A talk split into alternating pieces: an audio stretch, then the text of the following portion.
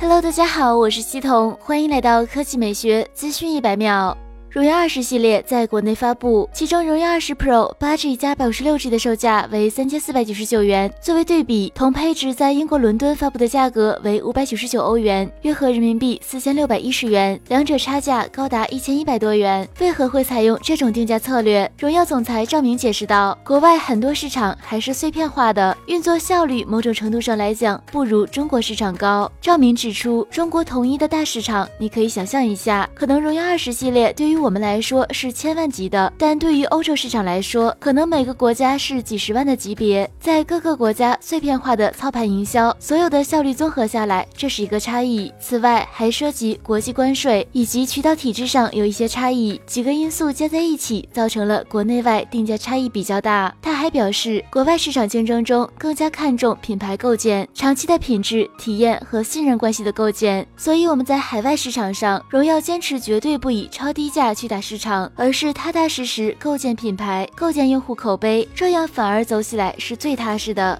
还有媒体提问到，什么时候能在荣耀系列上看到鸿蒙操作系统？赵明表示，鸿蒙操作系统最近在互联网上说的比较多，这是大家非常关注和非常敏感的信息。网上前一个阶段传了于总在群里面透露的相关信息，迄今为止，从消费者币值角度来讲，所有信息不超过于总前期透露的信息。赵明在访问中还提到了方舟编译器。赵明强调，这次大家看到的方舟编译器已经有了实质性的进步。我们已经展示了微博极速版，就是整个行业可以看到，方舟编译器已经正式进入了商用，而且逐渐展示出了威力。有很多应用程序已经在联调测试和对通过程当中。我认为，随着越来越多的互联网厂商和 APP 应用加入，大家会看到一个与众不同的脱胎换骨的操作系统体系。好了，以上就是是本期科技美学资讯本秒的全部内容，我们明天再见。